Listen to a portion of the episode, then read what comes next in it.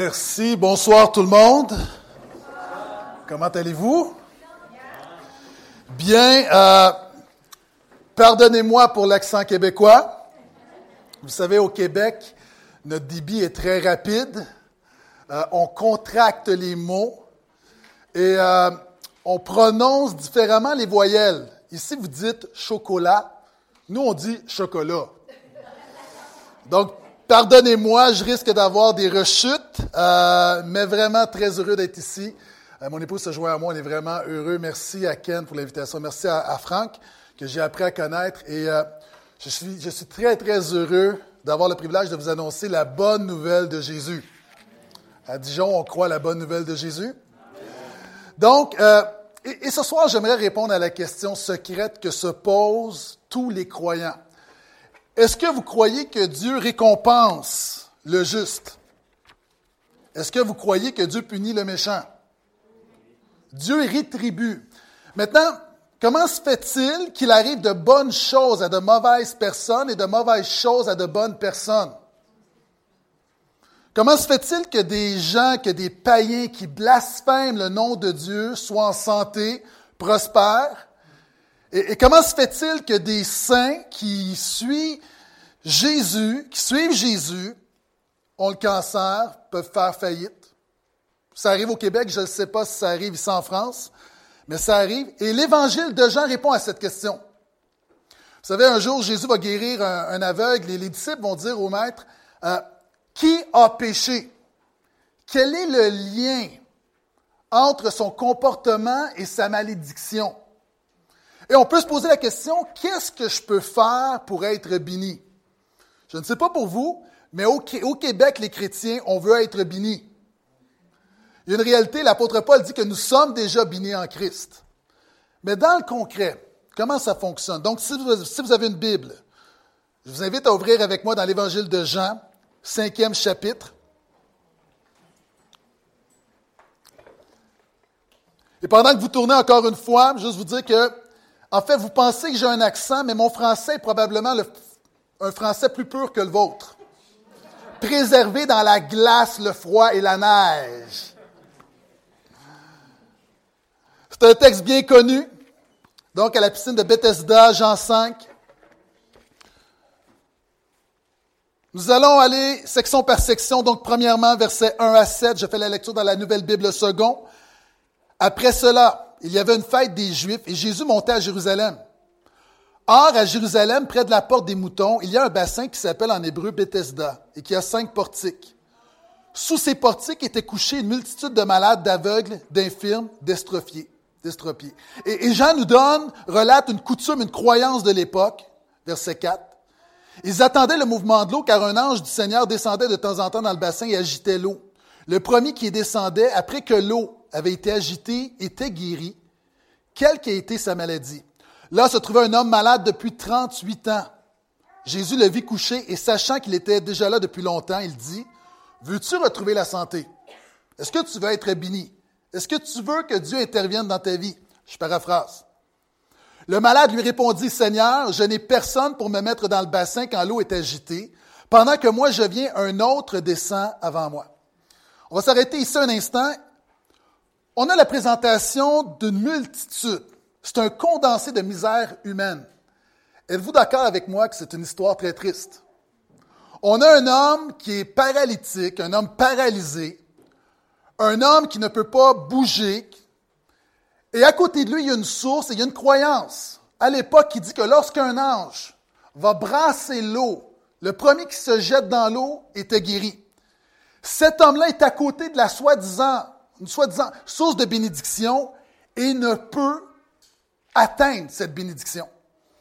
Et lorsqu'on regarde, encore une fois, on a des images. Pour, nous au Québec, lorsqu'on voit un bassin, une source, on pense à une piscine, on pense à des ballons de plage, on pense à des palmiers, à des parasols.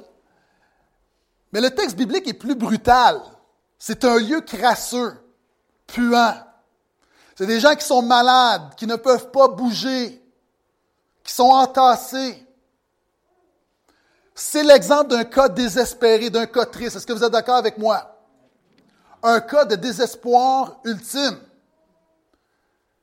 Quelqu'un qui est malade, qui a besoin d'une intervention, mais qui est incapable de saisir cette bénédiction.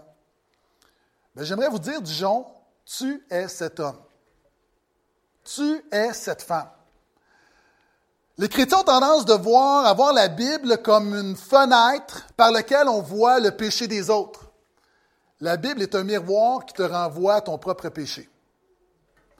Tu es cet homme.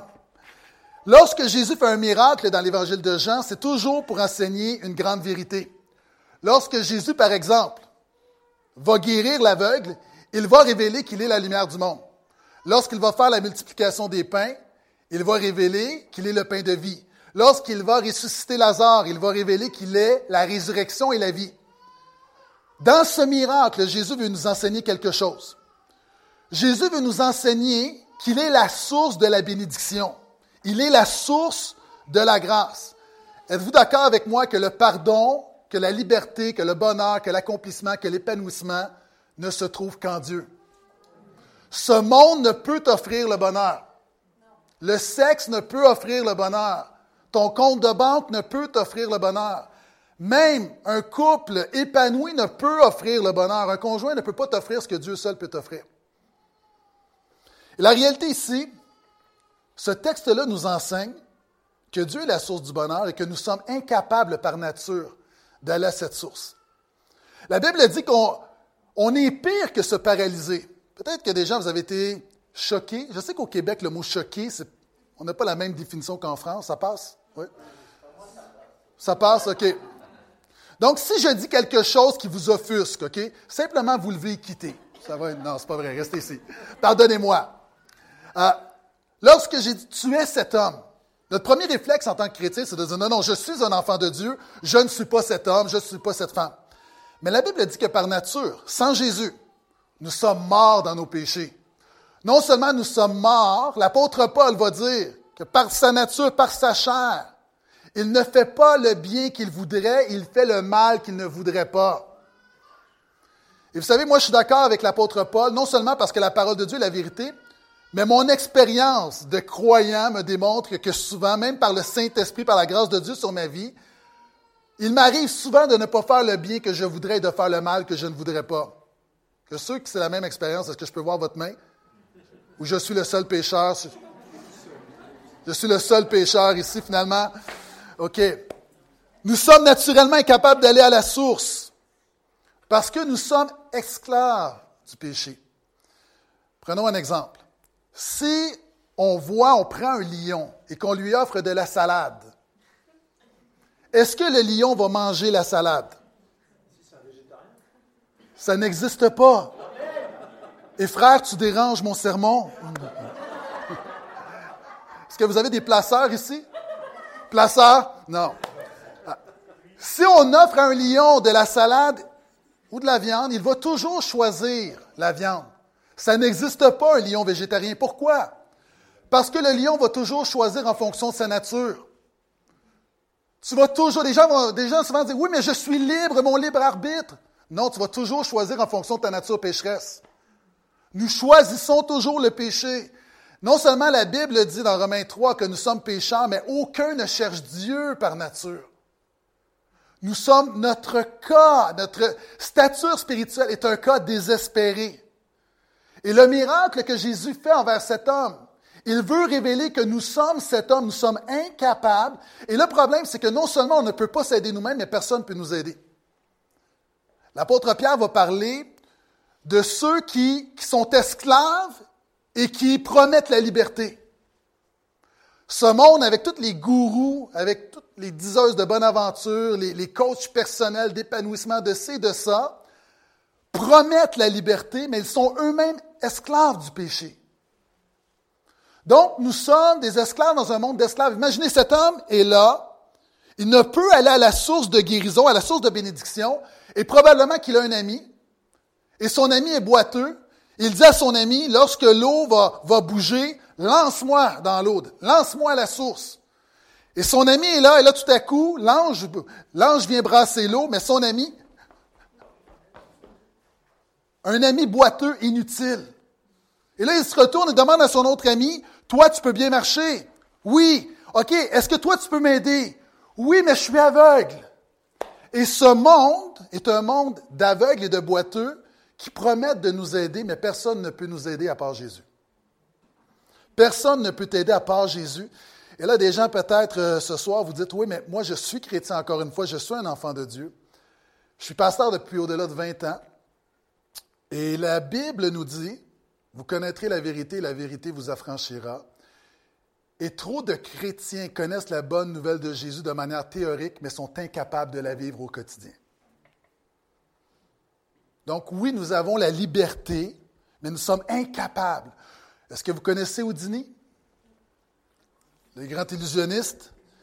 Houdini a lancé un défi un jour. Il a dit, je peux déverrouiller toutes les portes du monde.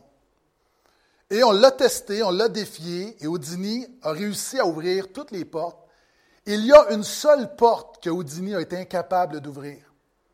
Un jour, un gardien de prison a relevé le défi. On a mis Houdini dans une prison. On a fermé la porte. Et Houdini, pendant plusieurs minutes, a tenté de déverrouiller la porte. Et après de longues minutes, pour la première fois de sa vie, s'est avoué vaincu. Et l'histoire nous dit, totalement découragé, il a baissé les bras, il a mis son front contre la porte, et la porte s'est ouverte. La seule porte qu'Houdini a été incapable de déverrouiller était une porte déjà déverrouillée. Ça, c'est l'histoire des chrétiens. Nous avons tout pleinement en Jésus, c'est la théorie, mais nous avons de la difficulté à le vivre au quotidien. Et ce texte nous donne la réponse. Continuons, verset 8. Ça va pour l'accent jusqu'à maintenant? OK. Sinon, je peux demander à un interprète. Hein? On en a deux ici. Jésus lui dit, donc Jésus vient à cet homme, un cas désespéré, et c'est ton histoire. Et comme Jésus vient à cet homme, Jésus vient à toi. Jésus lui dit, lève-toi, prends ton grabat et marche. Aussitôt l'homme retrouva la santé, il prit son grabat et se mit à marcher. Et Jésus veut révéler dans ce texte-là qu'il est la source de la grâce. Écoutez-moi bien, Jésus n'offre pas la source de la bénédiction, il est la source de la bénédiction. Jésus n'est pas un chemin, il n'est pas la vérité, il n'est pas une vérité, il n'est pas une vie. Jésus est le chemin, la vérité, la vie. Vous savez, on est dans un monde, c'est très populaire en Occident, où il y a une philosophie ambiante qui est le relativisme. Où moi, il y a des gens de ma famille qui m'ont dit, lorsque j'ai commencé à suivre Jésus, on me dit, c'est bon pour toi à cause de ton passé, à cause de ton passé difficile, à cause de ce que tu as subi. Donc, c'est ta vérité. Et quelquefois, les chrétiens, on est mal outillés pour répondre à ça. On nous dit Jésus, c'est bon pour toi, mais c'est pas bon pour moi. Vous savez, le relativisme, c'est de dire que tout est relatif. Par exemple, quels sont ceux qui pensent que je suis jeune? Levez la main.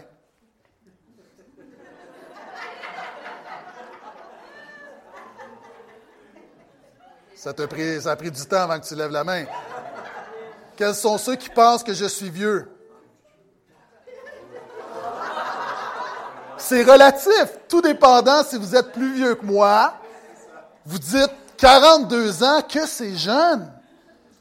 Et il y a des genoux qui disent, oh, c'est vieux. Mes enfants trouvent que je suis très, très vieux.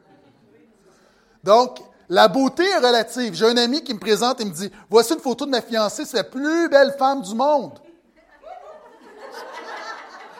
C'est relatif. Et, j'ai des amis, euh, je tente de développer des amitiés avec des, non-croyants. Je trouve ça important. Puis, puis j'ai des amis, malheureusement, je ne veux pas vous choquer, mais j'ai un de mes amis qui, pour lui, tromper sa femme, ce n'est pas mal. Pour moi, être fidèle à ma femme, c'est bien. Tromper ma femme, c'est mal. On va dire c'est relatif. Et on voit Jésus comme étant relatif. Non, Jésus n'est pas relatif. Il y a une seule vérité, un seul chemin, une seule vie, une seule source. Par exemple, si, vous aviez un piano, moi je ne suis pas musicien, j'arrive et je vous dis, je vais vous jouer la cinquième symphonie de Beethoven. Est-ce que vous la connaissez? Et je me mets au piano et je commence à jouer comme... Ça sonne faux. Et là, quelqu'un qui aurait l'oreille absolue pourrait dire, ce n'est pas la bonne version de Beethoven. C'est relatif, c'est ton opinion. C'est ridicule. Tout le monde s'accorde pour dire qu'il y a de bonnes versions et de mauvaises versions. Mais personne ne s'accorde pour dire a le bien et le mal. Je veux simplement dire que si Dieu est Dieu, que si Dieu existe, oui, il y a le bien, oui, il y a le mal. Sans Jésus, si Jésus est le chemin, la vérité et la vie, sans Jésus, tu es perdu dans l'erreur et mort. Et Jésus est la source. Et on voit ici une démonstration de sa grâce. Vous savez, la grâce pour moi, pour bien comprendre la grâce, c'est les trois I. La grâce, elle est initiée, elle est imméritée et elle est infinie. Premièrement, la grâce est toujours initiée par Dieu. Un des dictons qu'on dit beaucoup au Québec, c'est Aide-toi et le ciel t'aidera. Mais ce n'est pas biblique. Souvent, il y a des gens qui donnent des conseils, disent Aide-toi et le ciel t'aidera. Non. La Bible dit que Dieu aide des gens qui sont incapables de s'aider eux-mêmes. Votre mariage bat de l'aile. Vous êtes incapable de relever la barre. Dieu peut faire grâce et restaurer quelque chose que l'homme ne peut restaurer. Vous êtes liés par quelque chose, malgré, ne soyons pas naïfs, nous sommes chrétiens, mais beaucoup de chrétiens continuent, encore une fois, d'être liés par plein de trucs. Encore une fois, Dieu a la capacité de faire une œuvre en vous que vous ne pouvez pas faire vous-même. Dieu initie la grâce, c'est l'action de Dieu, c'est lui. Nous l'aimons parce qu'il nous aimons le premier. La bonne nouvelle de Jésus, le christianisme, ce n'est pas mon amour pour Jésus, c'est l'amour de Jésus pour moi. Le christianisme est premièrement défini non pas parce que je peux faire pour Jésus, mais parce que Jésus a fait pour moi. Le christianisme est premièrement défini par ce que Christ a accompli pour moi, ça, n'est pas parce que je peux accomplir pour lui. Donc, la grâce, elle est initiée. Deuxièmement, la grâce, elle est imméritée. Moi, ça, ça me fait du bien. De savoir que Dieu Donne du bien, donne le bon, bénis celui qui ne le mérite pas. Vous savez, les chrétiens, on est très forts pour offrir la grâce, pour débuter la vie chrétienne, mais très mauvais pour offrir la grâce, pour poursuivre et persévérer dans la vie chrétienne. Je ne sais pas pour vous, mais moi, dans ma vie chrétienne, on m'a donné la grâce lorsque je suis venu à Jésus, lorsque j'ai reçu son salut. Et ensuite, on me dit maintenant, marche par tes œuvres. On ne m'a pas présenté la grâce transformatrice de Jésus. Et la grâce, elle est non seulement initiée, elle est méritée. Et là aussi, pour comprendre comment Dieu nous bénit, nous devons comprendre notre statut. J'ai lu euh, dans un livre une histoire qui m'a beaucoup touché. Euh, un, homme qui, lui et son épouse, ont adopté une petite fille. Une petite fille, ils l'ont adoptée, c'était suite à première, une première adoption qui a avorté. Et euh, la petite fille d'environ 5-6 ans est arrivée dans leur foyer. Et elle était fan de Disney, fan des princesses, fan de Disney. Et un jour, les parents adoptifs ont décidé de présenter à leur enfant un projet de dire toute la famille, parce qu'il y avait d'autres enfants dans le foyer, nous allons aller à Disney. Mais c'est produit quelque chose de particulier. Les semaines se sont déroulées, se sont écoulées, et au fur et à mesure qu'on approchait du voyage, l'attitude de la petite fille devenait médiocre. Elle volait, elle mentait, elle injuriait, et son comportement était pire. Complètement, merci beaucoup. Et elle était méchante envers ses frères et ses sœurs. Et un jour, le, papa l'a pris, pris, à part et lui a dit Tu sais qu'on veut aller à Disney très bientôt. Et là, elle l'arrête et elle lui dit Je sais ce que tu vas faire tu vas me dire que je ne suis pas assez gentil pour aller à Disney. Et le père a compris que dans son foyer précédent, la famille partait à chaque année à Disney, mais emmenait seulement les enfants biologiques.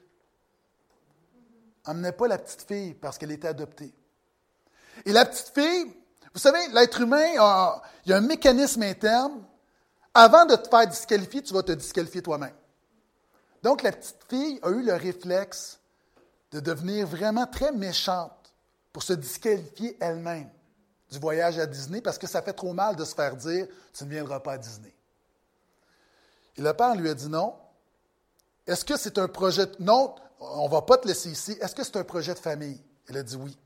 Est-ce que tu fais partie de notre famille? Elle a dit oui. Tu viens à Disney. Cela étant dit, tu dois corriger ton comportement.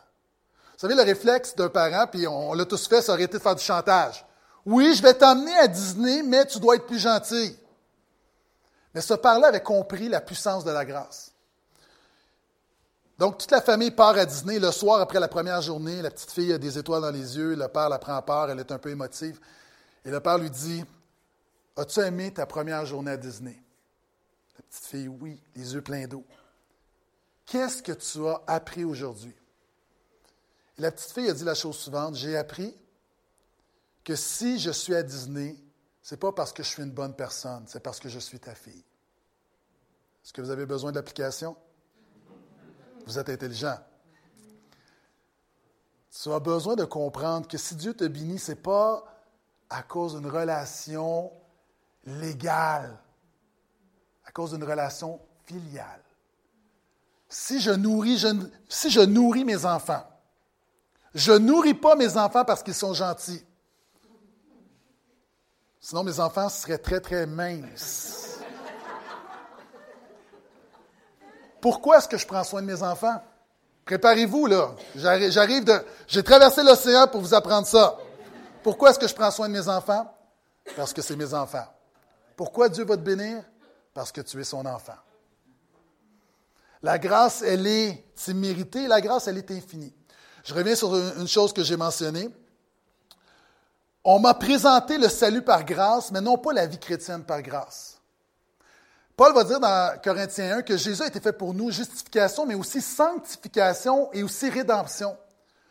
Mon verset, probablement mon verset préféré, c'est lorsque l'apôtre Pierre va dire que le Dieu de grâce vous formera lui-même et vous rendra inébranlable.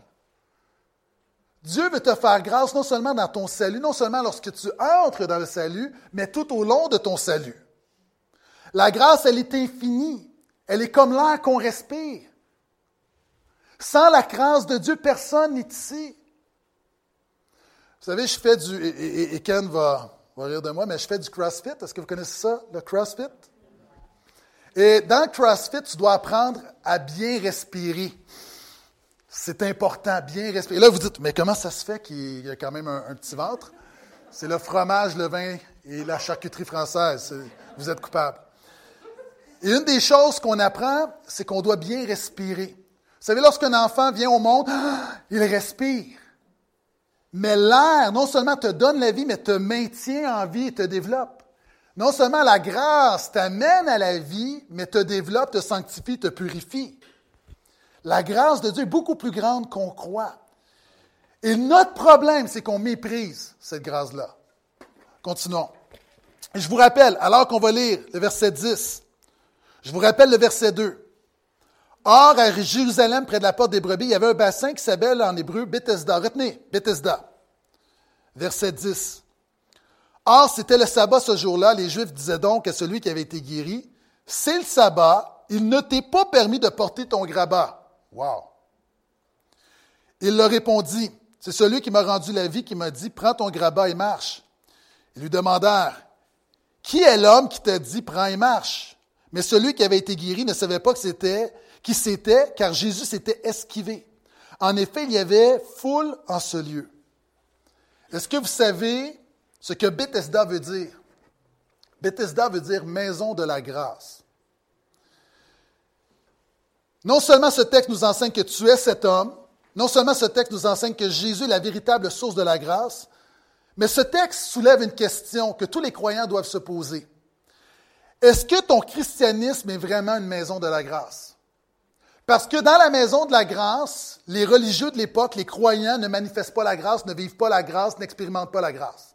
Et ça, je l'ai vu dans beaucoup d'églises au Québec où on prêche la grâce, on ne vit pas la grâce. Et, parenthèse, parce que vous, me connaissez peu et peut-être que vous avez une idée de la grâce, Bonhoeffer va dire que la grâce n'est pas la grâce bon marché. La grâce, elle est gratuite, mais elle a tout coûté à Jésus. La grâce, c'est non seulement voici Dieu pardonne et continue à vivre dans le péché. Non, c'est la grâce qui, Dieu qui t'accepte tel que tu es, mais Dieu t'aime assez non seulement pour t'accepter tel que tu es, mais pour ne pas te laisser tel que tu es. La grâce dont je parle, c'est la grâce puissante qui transforme. Et la question, c'est, est-ce que ton christianisme est vraiment une maison de la grâce? Est-ce que tu vis vraiment le Bethesda? Vous savez, même après être devenu chrétien, Tu trouves ça difficile de croire que tu peux recevoir une bénédiction quelconque sans avoir travaillé pour. Je le répète, une citation, W. Marshall. Même après être devenu chrétien, ton cœur est encore accro au salut par les œuvres. Tu trouves ça difficile de croire que tu peux recevoir une bénédiction quelconque sans l'avoir mérité ou travaillé pour. Pourquoi est-ce que la grâce est si dure à accepter? Je vais vous le dire. La grâce, elle insécurise. La loi, elle sécurise. Les chrétiens, les croyants, on aime mieux avoir une liste de choses à faire et à ne pas faire pour être en bonne relation avec Dieu. C'est sécurisant, c'est clair. Maintenant, je veux juste vous dire que la vie chrétienne, ce n'est pas toujours blanc ou noir. Il y a quelques zones grises. Et les chrétiens, on néglige la grâce parce qu'elle nous insécurise. Quelqu'un a dit, si tu veux mettre les gens en colère, prêche la loi. Dans ma culture, si je veux mettre les gens en colère, j'ai simplement à prêcher la loi de Dieu. Mais est-ce que vous savez ce qui les met le plus en colère? Les gens détestent se faire dire quoi faire. La loi te dit quoi faire. Donc les gens détestent. Mais qu'est-ce que les gens détestent plus que se faire dire quoi faire? Se faire dire qu'ils ne peuvent rien faire. Donc, la loi offense, mais la grâce offense encore plus. Et c'est pourquoi les chrétiens, on a des substituts à la grâce. Et j'aimerais vous, euh, vous en présenter quelques-uns. Premièrement, ce qu'on retrouve beaucoup, pas en France, mais au Québec, c'est ce qu'on appelle le légalisme. C'est que Dieu bénit mon obéissance supérieure. Vous savez ce que faisaient les pharisiens, en fait? Au Québec, on a une loi, toutes les piscines doivent être clôturées pour protéger les, enfants, afin de s'assurer qu'un enfant ne tombe pas dans la piscine. Donc, et c'est comme si moi, j'ai une, piscine à la maison, j'en ai une en fait, je la clôture, mais je dis à mes enfants, pour être certain que personne ne tombe dans la piscine, pendant la belle saison, pendant l'été, vous allez rester dans la maison. Et pour être certain que vous ne voyez pas la piscine au loin, vous allez rester dans votre chambre au sous-sol. Plus encore, je vais rajouter une loi, vous allez rester dans le placard. C'est exactement ce que font les légalistes. On rajoute, c'est-à-dire il y a un principe biblique qu'on veut protéger, mais on rajoute une loi qui protège la loi, qui protège la loi, qui protège la loi. Et finalement, on a plein de lois qui ne sont pas bibliques dans nos églises.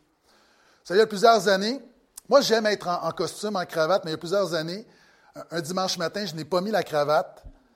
Et présentement, on n'a plus de cravate, on n'a plus de cravate au portail. Je ne prêche pas sûr ou contre ou pour, là. Mais il y a un frère qui a refusé de me serrer la main. Parce que pour lui, j'étais un mauvais pasteur parce que je n'avais pas de cravate ce matin-là. Ce matin-là, j'ai prêché Jésus. C'était une matinée incroyable de célébration. Mais pour lui, le plus important, c'est pas que des pécheurs se repentent, c'est pas de voir l'unité de l'Église, c'est pas que la parole soit proclamée, c'est que le pasteur n'avait pas de cravate. Et je pourrais vous en donner plein d'exemples on rajoute. Moi, je viens d'un milieu où on me disait, si tu veux que Dieu te bénisse, tu dois avoir ton temps de dévotion quotidiennement. Le culte personnel. Est-ce que vous avez ça ici? OK. Quels sont ceux qui croient que c'est important de lire la Bible? OK? Je lis la Bible à tous les jours. Quels sont ceux qui croient que c'est important de prier? Dieu a décrété qu'il était pour agir dans la prière. Voyez-vous, les pharisiens rajoutent des règles. Tu dois prier au moins 30 minutes par jour. Et combien de, mois et d'années je passais mon 30 minutes comme quelqu'un qui doit faire son temps en prison? Et là, je regardais ma montre. 29 minutes. Là, je continuais, je continuais un chapitre de plus. Et après, comme 32 minutes. Alléluia. Bénis-moi, Seigneur. Et pendant des années, mon rapport avec Dieu, ma communion avec Dieu était déterminée par ce légalisme. Lorsque j'étais plusieurs jours sans prier, j'avais peur que Dieu me punisse. Maintenant, aujourd'hui, je lis ma Bible quotidiennement, je prie quotidiennement, mais je ne le fais pas par crainte ou pour avoir quelque chose, je le fais simplement parce que je prends plaisir en mon Dieu. Voyez-vous, on se rajoute des lois. le moralisme. Dieu me bénit par ma moralité supérieure. Beaucoup de parents tombent dans le piège. C'est-à-dire, on pense qu'être chrétien, si on se dit, si mon enfant ne couche pas On se dit ça au Québec. Ne couche pas, ne mens pas, ne vole pas. Alléluia, j'ai fait mon bon travail. La moralité ne te donne pas l'éternité. Vous allez dire, oui, mais c'est important. Oui, mais encore une fois, on ajoute des règles. Vous savez, il y a quelques années, on a acheté une maison et les, escaliers à l'arrière de la maison étaient pourris. Et mon épouse me dit, chérie, tu dois faire quelque chose. Les escaliers sont pourris. J'ai réglé la solution, je les ai peinturés. Je les ai peints, je les ai peints, oui. J'ai entendu la sœur. Il dit quoi? Je les ai peints. Merci. Donc, je les ai peints. Alléluia. Est-ce que j'ai réglé le problème? J'ai simplement mis une couche de peinture sur du pourri. La moralité sans un cœur transformé par la grâce de Jésus, c'est simplement mettre une couche de moralité sur le pécheur. Et souvent, on tombe dans le piège. La moralité, encore une fois, n'est pas la conséquence de notre salut, elle est la cause de notre salut. Lorsque Dieu te donne un cœur nouveau, tout à coup, tes valeurs changent, ta moralité change. Mais voyez-vous, il y a des, substituts à la grâce. L'ascétisme. On pense que Dieu me bénit par mon abstinence supérieure. Présentement, en tant que pasteur, on a des vagues. Euh, nous, au Québec, ce n'est pas le cas en France, mais par exemple, euh, un pasteur et les chrétiens, dans beaucoup de milieux, ne doivent pas boire d'alcool. C'est mal vu. Des milieux où on va me dire, un pasteur, quelqu'un, un chrétien ne devrait pas manger du porc. Moi, j'aime le bacon. On dit que, et là on ajoute, et présentement il y a une vague où euh, beaucoup de chrétiens disent qu'il ne faut pas célébrer Noël parce que c'est une fête païenne. Et voyez-vous, on ajoute, on s'abstient de certaines choses comme si Dieu va plus nous bénir parce qu'on est plus spirituel. Euh, le jeûne, je crois au jeûne. Mais combien de mes amis vont jeûner pour mettre de la pression sur Dieu? Parce que tu as le ventre vide pendant trois jours, Dieu est impressionné. Ah, oh oui.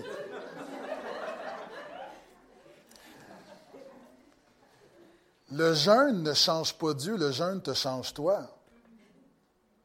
Voyez-vous, on, on inverse les trucs. Le spiritualisme, Dieu me bénit à cause de ma spiritualité supérieure. Dans certains milieux, on répète les mêmes prières, les mêmes prières, les mêmes prières, les mêmes prières. Ou moi, on me dit, lorsque j'étais jeune croyant, tu dois prier à genoux. Ça, c'est le Wi-Fi de Dieu. Es debout, hmm. l'intellectualisme. J'ai fait des études en théologie, je crois que c'est important parce que la bonne connaissance amène le bon caractère et amène la bonne compétence. C'est important. Mais Dieu ne me sauve pas à cause de ma bonne théologie, mais il me sauve à cause de la bonne nouvelle de Jésus. Des milieux qui ont une superbe théologie, mais aucun fruit, la mort. Le mysticisme. Bon, vous êtes peut-être moins confrontés, mais je me promets. J'ai la grâce d'aller dans différents milieux, d'être au carrefour, d'aller dans différentes tribus d'église, différentes dénominations. Combien de milieux où c'est important la révélation, tu dois, ou l'activation, ou les liens générationnels? Ou par exemple, on a une amie qui, a eu le cancer et 34 ans, le cancer, et en parlant avec elle, condamnation parce qu'il faut trouver qui a péché dans la lignée, parce qu'on doit remonter pour. Et on, on est comme, si on réussit à avoir la bonne information, je vais être guéri dans l'activisme, combien de chrétiens, par leur implication, par leur performance, le fidéisme, la foi. Moi, on m'a enseigné que Dieu répond à la prière par la foi. Donc, ma conception, c'était lorsque je me présente devant Dieu ou lorsque j'ai un grand besoin, je dois prendre toute la foi qui est en moi. Je la prends et là, je la donne à Dieu et là, Dieu va écouter parce que ça a du poids. C'est Tim Keller qui donne l'exemple suivant, qui va dire, par exemple, supposons que, que Franck et moi, on s'en va en avion. Une destination choisie. Bon, c'est toi qui choisis, c'est toi qui paies. OK. On va en Afrique. Les deux, nous sommes assis dans le vol. Et moi, je suis très nerveux. Supposons que je suis très nerveux en avion.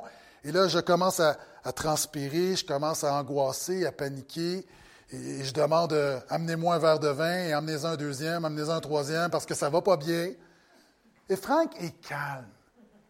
Il chante Dieu Tout-Puissant. Et les deux, deux, deux expériences diamétralement opposées. Moi, j'ai très peu de foi, je crois que l'avion va crasher, et lui, il est plein de foi. Est-ce que nous allons se rendre en Afrique ensemble? Oui. Pourquoi? Ce qui fait la différence, ce n'est pas la quantité de ma foi, ce n'est pas la qualité de ma foi, c'est l'objet de ma foi. Ce qui fait la différence, ce n'est pas mon expérience, c'est l'avion. Ce qui fait la différence, ce n'est pas la quantité de ma foi, c'est Jésus. Une petite foi en Jésus va toujours avoir plus d'impact qu'une grande foi dans rien du tout. Et combien de fois on, et là j'en ai le matérialisme, la théologie de la prospérité. À Montréal, on a eu un méga scandale dans une église. Une église où le pasteur prenait des, des offrandes pour s'acheter une BMW. Et moi, je les ai confrontés. C'est arrivé. Dans plusieurs milieux, on va dire, où quelquefois, je vois des téléévangélistes qui vont dire, envoyez-moi un don. Et je vais, Dieu va vous bénir, il va vous, il va vous redonner au centuple. Donc, si vous nous envoyez un dollar, Dieu va vous bénir cette semaine d'un chèque de 100 dollars. Et moi, j'ai le goût de dire, toi, envoie-moi un chèque pour voir si ça fonctionne de l'autre côté. Mais voyez-vous, on est, et combien de chrétiens sont, généreux? Et plusieurs chrétiens sont pas assez généreux, c'est un autre problème, mais sont généreux, mais comme, moi je le vois dans mon église, des gens qui donnent, mais comme une sorte de police d'assurance spirituelle. Tu sais, je donne m'attendant à recevoir. Et voyez-vous, c'est là notre problème. C'est lorsqu'on fait un lien direct entre nos actions et la bénédiction de Dieu. Et voici ce qui prend place. Le texte nous dit que Jésus, alors qu'on le recherche, Jésus est parti. Pourquoi? Parce qu'on a contaminé, en quelque sorte, la grâce de Dieu. Plusieurs, années, lorsque mes enfants étaient petits, présentement, j'ai une fille de 18 ans, un garçon de 16 ans, on, nous sommes allés dans un, parc où il y avait une piscine publique, une barboteuse, comme on dit au Québec. Je ne sais pas comment est-ce qu'on dit ici, la pataugeoire, voilà. Donc, euh. Je l'ai bien dit, oui? Merci. Et on est dans la pataugeoire et les enfants sont petits, on, joue. Et il y a une petite fille d'à peu près 4 ans. Elle est au milieu de la piscine. Elle sourit et elle vomit. C'est vrai? Elle contamine la source. Nous devions sortir. Et voyez-vous, ça renvoie à une réalité spirituelle. Quelquefois, par notre légalisme, par notre moralisme et tout le léisme, nous contaminons la grâce de Dieu. Et c'est ce qui prend place ici. Et je continue, j'ai presque terminé. Verset 14. Après cela, Jésus le trouve dans le temple et lui dit, Eh bien, tu as retrouvé la santé, ne pêche plus de peur qu'il ne t'arrive quelque chose de pire. Hmm, qu'est-ce que Jésus veut dire ici? Jésus va dire deux choses très, très importantes pour euh, attaquer deux mauvaises conceptions que nous avons de la grâce de Dieu. Jésus fait une œuvre envers cet homme, une œuvre de pure grâce, mais il lui dit, encore une fois, ne pêche plus. Parce que la grâce transforme, je l'ai mentionné, la grâce n'est pas une permission pour pécher, la grâce est une puissance pour ne pas pécher. Il y a des choses que Dieu m'a débarrassé dans ma vie par sa grâce. Il y a des éléments, écoutez bien, il y a une clé spirituelle là-dedans. Il y a plusieurs. Vous savez, c'est important de travailler à notre salut. La Bible nous dit, l'apôtre Paul dit, c'est-à-dire on persévère, on met nos efforts. Vous savez, la grâce de Dieu n'est pas contre l'effort. La grâce de Dieu est contre le mérite. C'est très différent. Le chrétien doit persévérer, il doit prendre Dieu au sérieux, il doit se mettre à part. Il doit marcher dans la sainteté. Il doit renoncer aux œuvres de la chair. Il doit faire mourir le péché dans sa vie. Toujours par la grâce de Dieu, l'œuvre du Saint-Esprit. Mais le chrétien ne se met pas sur le pilote automatique. Et c'est ce que Jésus dit à cet homme. Voici, je fais une œuvre grandiose. Et en grec, lorsqu'il dit, eh, veux-tu, en français, c'est veux-tu retrouver la santé? En grec, c'est veux-tu redevenir saint? Jésus voit beaucoup plus que la guérison physique. Donc, c'est important, alors que je prêche beaucoup de la grâce, je je parle beaucoup de la grâce, je parle beaucoup de la bonne nouvelle de Jésus. Je dois me battre souvent contre une mauvaise conception de la grâce. La grâce a bon marché. Et Jésus dit non. Oui, je fais une œuvre de grâce, mais la grâce, encore une fois, elle transforme. Il lui dit, ne pêche plus de peur qu'il ne t'arrive quelque chose de pire. Ah, et là, des gens vont dire, voyez-vous, si on pêche, Dieu peut nous punir en nous envoyant une maladie, par exemple. Puis ça m'est arrivé souvent alors que j'avais des épreuves dans ma vie chrétienne, je me disais, je me posais la question, mais qu'est-ce que j'ai fait pour m'attirer cette épreuve? Je le vois beaucoup au niveau pastoral, des, hommes et des femmes, des frères, des sœurs qui viennent me voir, qui vivent une crise. Et je vais le dire comme on dit au Québec, mais qu'est-ce que j'ai fait au bon Dieu pour mériter ça? Et voyez-vous, la question est biaisée. Qu'est-ce que j'ai fait pour mériter ça? On a besoin de changer de paradigme. Avez-vous remarqué, lorsqu'on rencontre quelqu'un, quelle est la première question qu'on va lui poser? Comment ça va? Non, nous, on est moins poli au Québec. Qu'est-ce que tu fais dans la vie?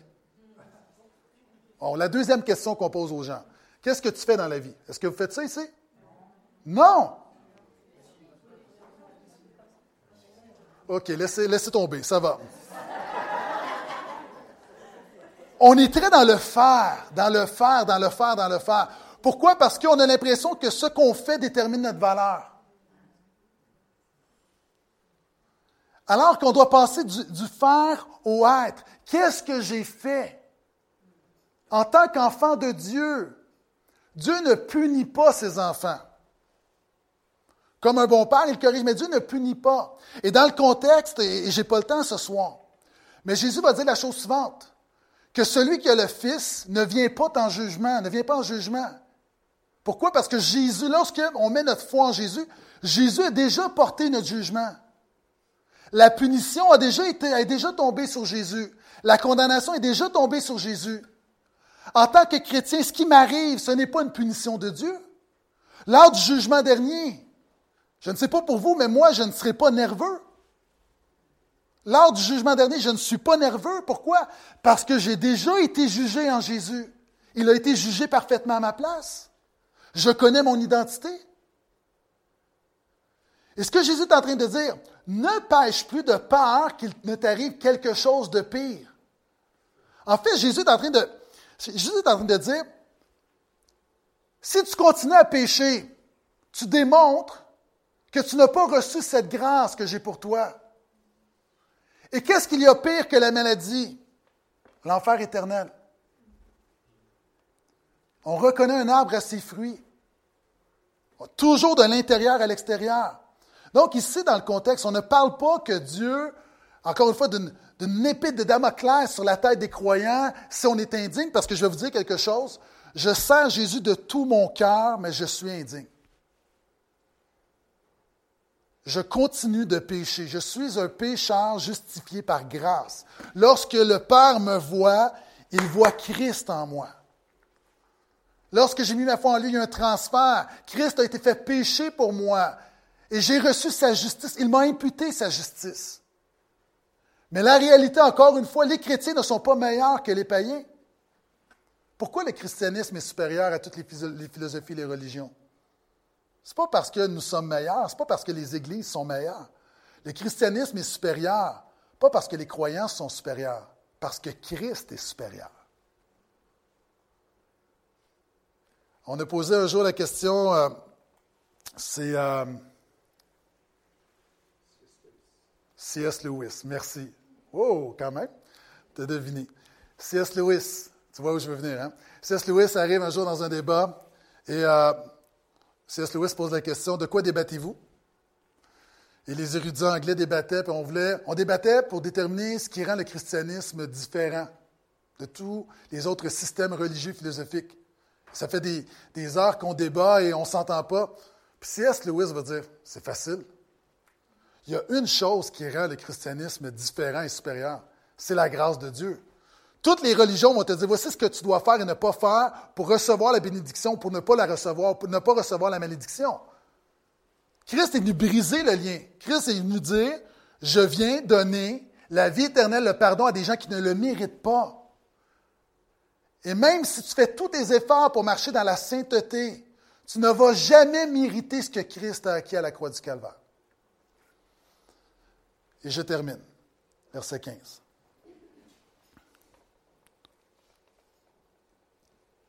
L'homme s'en alla dire aux Juifs que c'était Jésus qui lui avait rendu la santé. C'est pourquoi les Juifs persécutaient Jésus, parce qu'il faisait cela pendant le sabbat. Jésus lui répondit, Mon Père est à l'œuvre jusqu'à présent et moi aussi je suis à l'œuvre. C'est pourquoi les Juifs cherchaient d'autant plus à le tuer, non seulement parce qu'il annulait le sabbat, mais parce qu'il disait que Dieu était son propre Père, se faisant ainsi lui-même égal à Dieu. Wow! Dans mon parcours, j'ai expérimenté différents mouvements, la, la méditation transcendantale, l'occultisme, l'ésotérisme. Je suis né au Québec, un peu comme en France, on a un background catholique. bon, j'ai grandi dans le catholicisme. La différence entre un, vous savez, un catholique, tu peux être un catholique non pratiquant, mais tu ne peux pas être un évangélique non pratiquant. Un, chrétien ni nouveau sauvé par grâce ne peut pas être quelqu'un qui, ça doit paraître dans ta vie.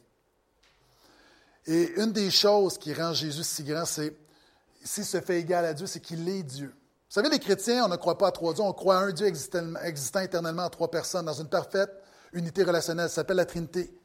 Et le Fils est venu marcher sur cette terre. Souvent, on dit, je suis sauvé par la mort de Jésus, mais beaucoup plus que ça. Il s'est incarné, il a marché, il a eu une vie de parfaite obéissance. Christ a eu cette vie que tu ne pouvais avoir. Et lui qui est parfait, il est mort à la croix, le Fils de Dieu. Et comme j'ai mentionné tout à l'heure, il y a un transfert, il est devenu péché. Et lorsque tu mets ta foi en lui, la justice de Dieu est sur ta vie. Mais non seulement il est mort, sa mort compte, la mort ne peut le garder, il est ressuscité. Et l'histoire nous dit que Jésus est monté et présentement Christ intercède pour nous. Il a envoyé son esprit et il revient établir son royaume. Est-ce que vous êtes d'accord avec moi, Dijon, que Jésus est sauveur et Seigneur des seigneurs et roi des rois? Maintenant, ce Jésus-là, nous le proclamons, mais nous avons besoin de l'expérimenter. Et ce que Jésus, c'est ce que Jésus est en train de présenter? Il n'est pas un prophète, il, est Dieu. Il est Dieu là. Et ce Dieu-là est venu. Et il nous a fait grâce et continue de faire grâce et veut te faire grâce. Et la clé ici est de recevoir, de continuer, je vais le dire autrement, de continuer à recevoir cette grâce. Je suis convaincu que tout le monde, je l'ai mentionné, nous avons reçu cette grâce. Tous les chrétiens nécessairement ont reçu cette grâce. Mais nous devons continuer de la recevoir, d'être conscients de cette grâce. Et je termine avec cette histoire que j'aime beaucoup, qui démontre la souveraineté de Dieu et comment Dieu fait grâce. Une dame était, euh, c'est une dame très croyante qui, euh, à tous les matins, sortait, ouvrait sa porte et sur le, palier, et elle avait la coutume de dire, en sortant, Seigneur, je te donne gloire, je te dédie cette journée, tu es vivant, tu es mon Dieu, merci pour ta grâce, merci pour tout ce que tu fais. Et elle, son culte personnel, c'est un culte public. Donc, à chaque matin, elle offrait sa louange, son action de grâce, sa gratitude à son Dieu et elle quittait. Et son voisin de palier est un jeune qui était un athée. Et souvent, ils avaient des discussions et lui lui disait Dieu n'existe pas, tout ça. Un jour, cette dame est sortie elle a dit Seigneur, je te rends grâce pour tout ce que tu me donnes. Mais en même temps, elle a ouvert son cœur à Dieu et elle a murmuré cette prière en disant Seigneur, tu vois que j'ai perdu mon emploi, je n'ai plus de nourriture. Tu nous as appris à, prier. Donne-nous aujourd'hui notre pain de ce jour, notre pain quotidien.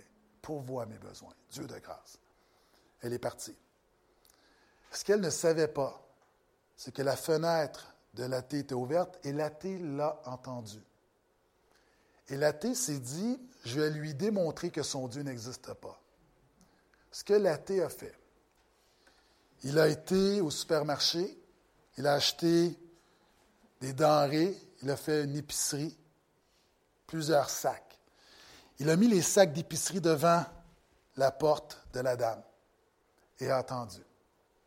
Le lendemain matin, la dame a ouvert la porte et comme toujours, elle dit merci. Et là, elle a vu les sacs.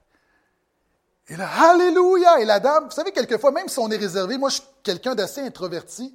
Il m'arrive quelquefois d'avoir presque le goût de danser devant Dieu, mais presque, pas souvent. Caché. Mais vous savez, quelquefois, Dieu, est bon. Ah, vous savez, les chrétiens, je dis souvent au Québec, Des fois, j'ai des jeunes ouvriers, puis je dis, est-ce qu'il y a un problème? Non, non, ça va, je suis dans la joie. Puis, je dis, dis ben à ton visage. Donc, les chrétiens, souvent, c'est comme, je suis chrétien. Quelle grâce, quel privilège. Et, cette dame, comme, Alléluia, merci Seigneur, tu pourvu mes besoins. Et au même moment, le jeune athée ouvre la porte. Il fait, ha ha!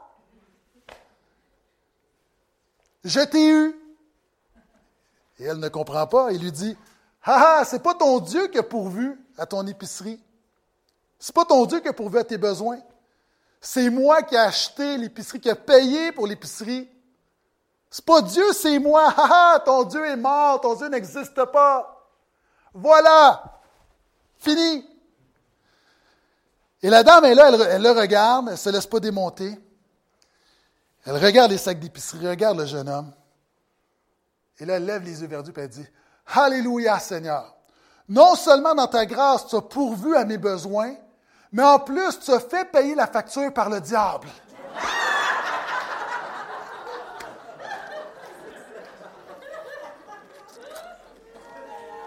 Je vous laisse avec trois choses. Premièrement, notre Dieu est souverain. Deuxièmement, notre Dieu est plus fort que le péché, la mort et le diable. Et troisièmement, que tu sois ici pour la première fois, je ne te connais pas, ou que tu sois ici pour la centième fois, que tu aies vécu des, réunions, des cultes, des conférences, ça m'importe peu. Je suis venu ici pour t'annoncer que Dieu veut bénir, Dieu veut agir, mais par grâce. Les gens, vous êtes ici ce soir avec des problèmes personnels, des problèmes conjugaux, problèmes familiaux, problèmes professionnels, problèmes spirituels, peu importe, problèmes financiers. Je ne suis pas ici pour vous dire que Dieu va vous rendre riche. Je ne suis pas ici pour vous dire que Dieu va vous rendre heureux. Je ne suis pas ici pour vous dire que Dieu va vous éviter tout problème. Je suis ici pour vous dire que votre Dieu est souverain, il est plus fort que tout et qu'il prendra soin de vous et qu'il va vous bénir dans sa grâce parce que vous êtes ses enfants, parce que vous êtes fils et filles de Dieu. Simplement pas parce que vous avez fait quelque chose, simplement parce qu'il prend soin de vous. Et ce soir, je veux simplement vous encourager, vous défier, simplement mettre votre foi en lui. de cesser de réclamer, de dire Seigneur, parce que j'ai prié, parce que j'ai fait ci, parce que ça fait tant d'années, bénis-moi. Cessez de réclamer la bénédiction pour quelque chose que vous avez fait. Reconnaissez votre indignité encore une fois. Présentez-vous devant lui simplement comme étant un enfant de Dieu. De dire, Seigneur, tu m'as sauvé par grâce, tu agis par grâce, tu transformes ma grâce. Et ce problème qui me semble insurmontable, je suis cet homme, je suis incapable par moi-même. Mais Dieu de grâce, je regarde à toi et je te fais confiance au nom de Jésus. Amen. Est-ce que je peux prier pour vous? Est-ce qu'on peut se lever, s'il vous plaît?